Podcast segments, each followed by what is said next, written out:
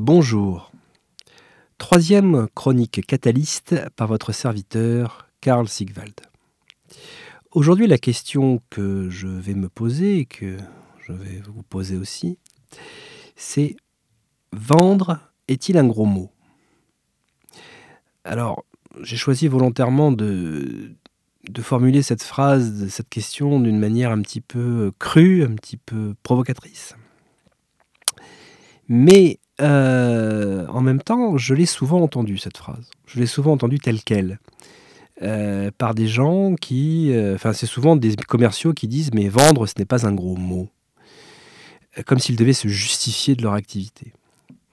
Alors, c'est un phénomène qui est assez franco-français, il faut reconnaître. Hein, dire que si nous traversons l'Atlantique et que nous allons chez nos amis euh, les anglo-saxons, on trouve un petit peu autre chose. Hein. on trouve beaucoup plus une culture où vendre, c'est très très bien, parce que ça permet de gagner de l'argent, et gagner de l'argent, c'est un petit peu, euh, entre guillemets, la raison de vivre euh, de l'idéal américain. En France, nous avons une conception un petit peu différente. Et il y a souvent l'idée de euh, vendre, c'est aussi un petit peu convaincre quelqu'un d'acheter quelque chose dont il n'a pas nécessairement besoin. Donc à travers ça, il y a la notion déjà de, de quoi a-t-on vraiment besoin? Et de l'autre côté de euh, est-ce que finalement je ne suis pas en train de, de, tromper la personne en fait? Est-ce que mes intentions euh, reflètent bien mon action? Donc il y a donc deux grandes questions, la notion de besoin et cette notion finalement d'être euh, authentique. Au niveau du besoin, au niveau du besoin lui-même, euh, il est vrai que euh, la tendance aujourd'hui est de considérer qu'on a besoin d'un minimum de choses. C'est une époque qui mise sur le minimalisme, sur la déconsommation, la décroissance, l'idée de faire les choses de plus en plus soi-même et non de pas utiliser l'intermédiaire des autres. C'est en soi donc une période qui est tout à fait propice pour mener une réflexion sur ce que c'est que la vente. Puisqu'effectivement, l'idée n'est pas de vendre pour vendre n'importe quoi, n'importe comment surtout. Et donc ça permet aux entreprises aussi de se concentrer sur bah, quel est véritablement mon produit, est quelle est la valeur de mon produit, et pourquoi est-ce que je vends ce produit-là en particulier? Outre le fait que ça ne peut nécessairement que ramener les entreprises aussi à la notion de qualité, quitte à vendre quelque chose en plus petite quantité autant qu'il soit bien mieux fait, qu'il soit bien plus utile, mais ça demande aussi à l'entreprise de réfléchir bah, en même temps, euh, quel, est mon, quel est mon objectif? En gros, qu'est-ce qui fait que je fais ce que je fais? Si effectivement ce n'est que pour amasser de l'argent, si c'est qu'effectivement que pour faire une, une plus-value, ou s'il y a une logique qui n'est que purement financière, c'est un petit peu gênant. Et c'est là où les entreprises deviennent de plus en plus euh, éthiques, responsables, à mission. Et c'est plutôt, une, très bonne chose. Dans la mesure où les collaborateurs qui partent pour vendre euh, ne vendent pas qu'un produit, mais ont une véritable démarche, une véritable action dans la société. Alors, parfois, c'est un petit peu complexe, je dirais, pour certaines entreprises, d'avoir euh, cette, euh, cette démarche-là euh, de manière globale.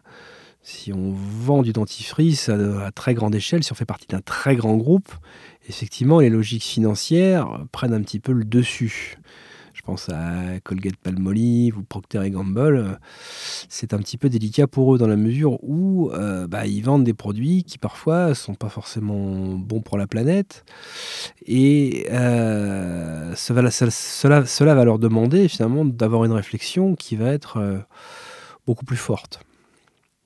Mais c'est là qu'intervient véritablement aussi la bipolarité de la notion de vente. C'est-à-dire que euh, si on vend quelque chose, on la vend à quelqu'un. Et cette personne, il faut surtout pas la prendre pour un imbécile. Et surtout, elle ne doit pas elle-même se retrouver dans une, situation de dépendance ou d'une situation d'inconscience par rapport à, à ce qu'elle achète. Je veux dire que et le vendeur et l'acheteur sont responsables. Sont responsables de ce qu'ils font l'un pour vendre, l'autre pour acheter. Et c'est donc là l'objet d'une rencontre. J'ai une rencontre de deux êtres pensant et agissant qui doivent réfléchir aux conséquences de leur action respective.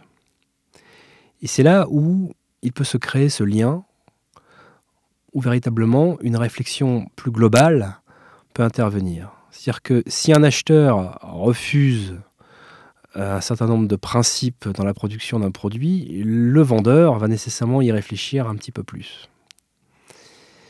Donc, vendre, ce n'est pas toujours un gros mot. Ça le devient quand effectivement le vendeur n'est plus authentique. C'est-à-dire quand le vendeur sait que son produit ne va pas bien, mais n'a qu'un seul objectif, c'est de pouvoir s'en débarrasser pour pouvoir recueillir de l'argent. Là, effectivement, il y a un petit souci. La vendre devient un gros mot. Parce que ce n'est plus vraiment de la vente. Là, pour le coup, c'est un petit peu de l'escroquerie. Puisque l'idée est d'essayer de convaincre par de mauvais arguments que le produit est bon et surtout que l'autre en a besoin. Donc, en fait, la notion de vente, si on la prend d'un point de vue plus philosophique, plus éthique, peut-être tel que les premiers libéraux ont conçu la chose, c'est beaucoup plus une, une, réflexion à mener sur véritablement comment est-ce qu'on veut vivre en société. Comment est-ce qu'on veut que les choses évoluent.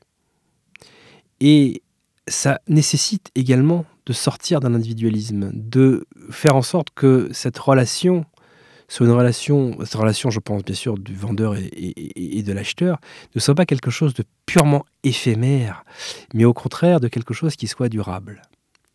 D'ailleurs, si on se rappelle bien les temps un petit peu plus anciens, où peut-être les gens étaient moins nombreux et concentrés sur des,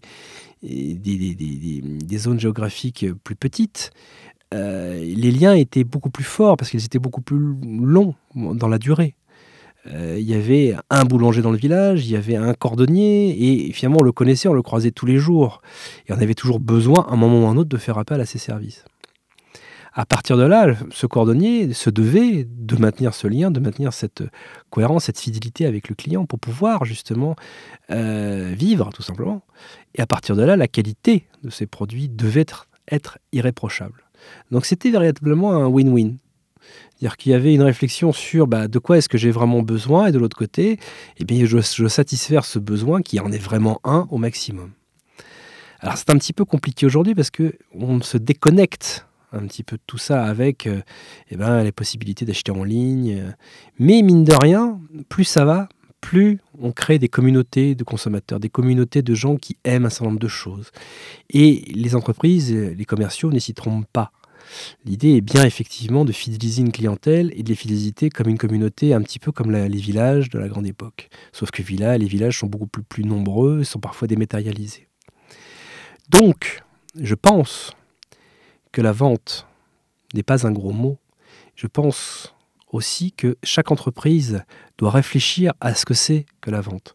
Réfléchir d'un point de vue éthique à considérer le consommateur non pas comme, je dirais, une donnée, mais véritablement comme des personnes. Lorsque les entreprises fidélisent leur communauté, ils doivent penser que ces gens-là aussi pensent et qu'ils doivent réfléchir aussi à, la responsabilité de leurs actes. Donc, je pense que la vente n'est pas un gros mot si véritablement chacun considère cet acte comme un acte fondamental du lien social et surtout de la pérennité de la société telle qu'on la souhaite. Voilà, c'est la fin de cette chronique. J'espère que ça vous a plu.